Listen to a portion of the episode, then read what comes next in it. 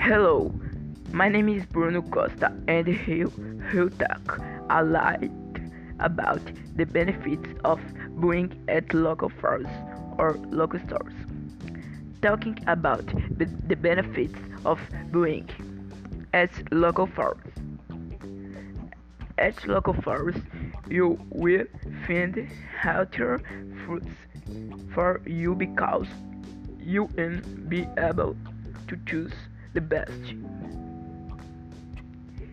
foods and it will also be cheaper compared to buying in large markets and also values the market of your region and also you will have to walk to the fair doing a good walk that is good for your health.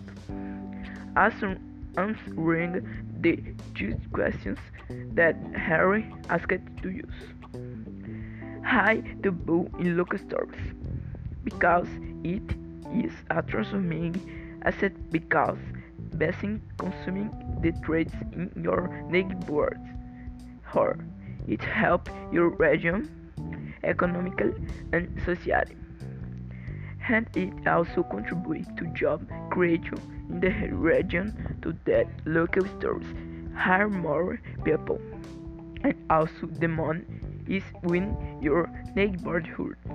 Has which also has less traffic and more quality of life because there is search for human nobility that is a challenge faced by most Brazilians to make purchases.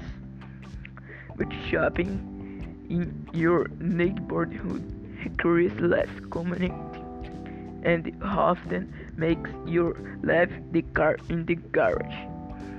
Another question that has propo- proposed to use if your home but in local markets has yes it do often is market.